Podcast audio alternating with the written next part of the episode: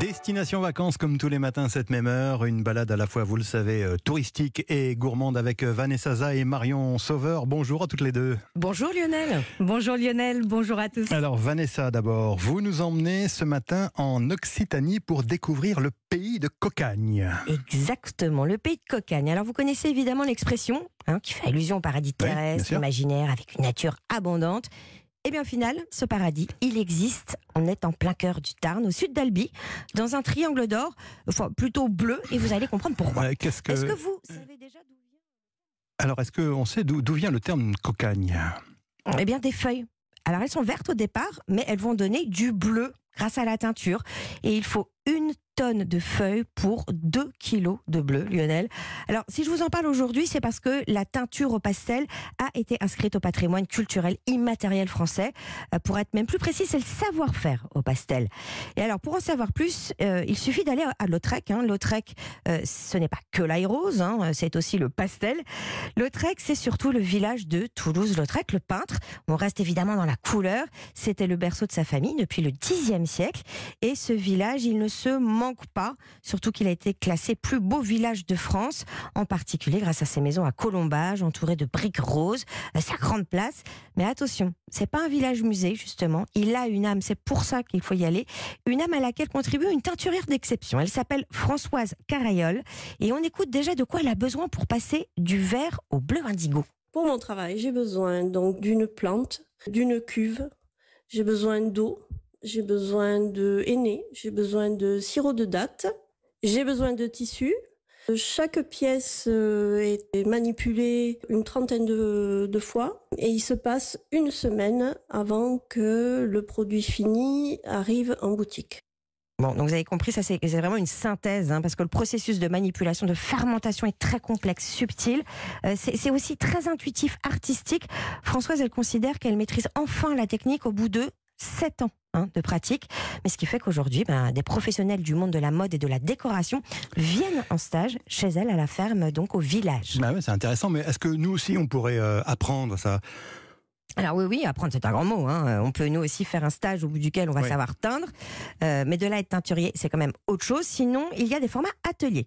Euh, pour découvrir l'histoire du pastel, le métier de teinturier avec une démonstration, c'est 8 euros, ou deux autres pendant lesquels vous pouvez teindre une à quatre pièces, et là ça va de 30 à 100 euros l'atelier. Alors on s'inscrit ou pas, Lionel pas. Euh, Et avec cette plante, le, le pastel, on peut faire d'autres choses?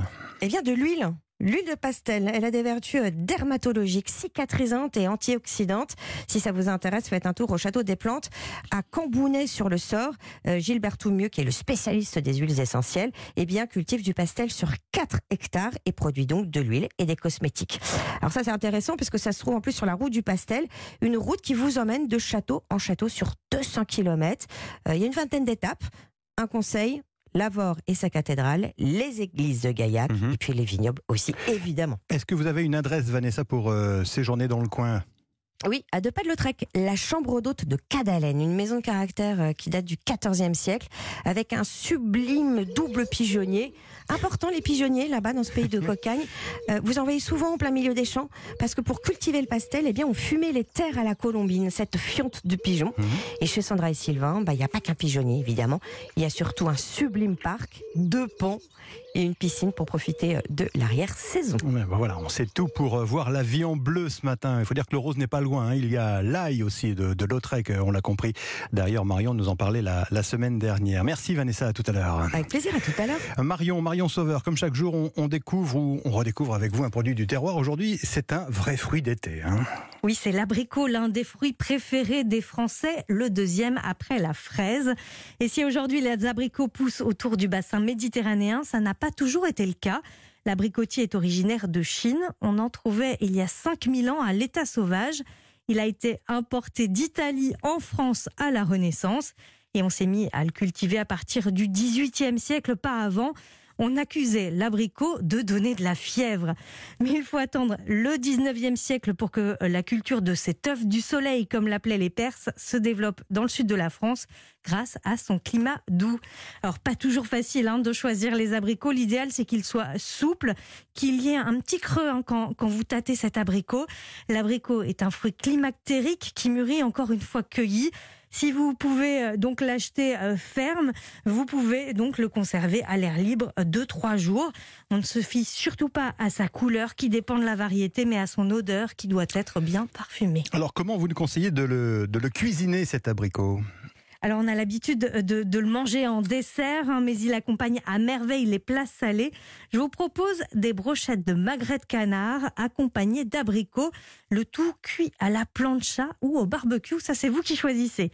On commence par euh, quadriller la peau des magrets à l'aide d'un petit couteau, ça va permettre à la chaleur de mieux pénétrer la chair du canard et de cuire de manière plus uniforme le magret et bien sûr de faire fondre la peau. Une fois la peau quadrillée, vous découpez les magrets en quatre morceaux, vous piquez la viande sur des brochettes en alternant avec des morceaux d'oignons rouges et les abricots dénoyautés et coupés en deux. Et vous faites cuire vos brochettes sur une plancha. L'idéal est de saisir les magrets côté peau avant de retourner les brochettes. Comptez aller 6 minutes environ et servez-les bien chauds surtout. Vous allez découvrir cet accord bien gourmand. Et pour un conseil cuisine euh, sur euh, cet abricot, Marion, comme chaque jour, vous avez demandé une astuce à un chef.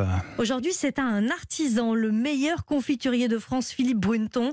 Il est installé dans le Rhône, à Longe. Il nous donne ses conseils pour sublimer une confiture d'abricot en ne jetant rien. Alors la petite astuce, ce serait de récupérer les noyaux euh, d'abricots, de les casser avec un marteau parce que c'est assez dur et de récupérer les amandes.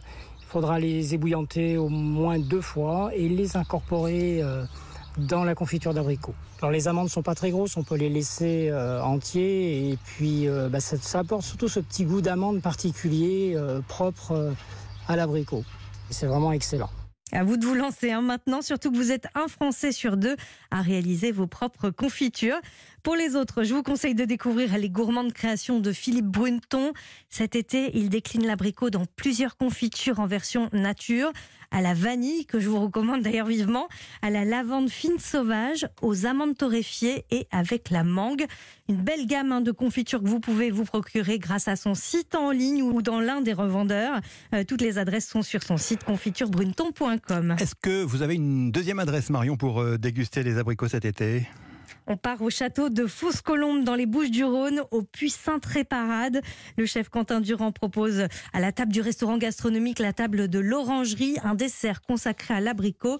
Il est rôti au romarin, à la lavande du domaine et est servi avec un sorbet au yaourt de brebis.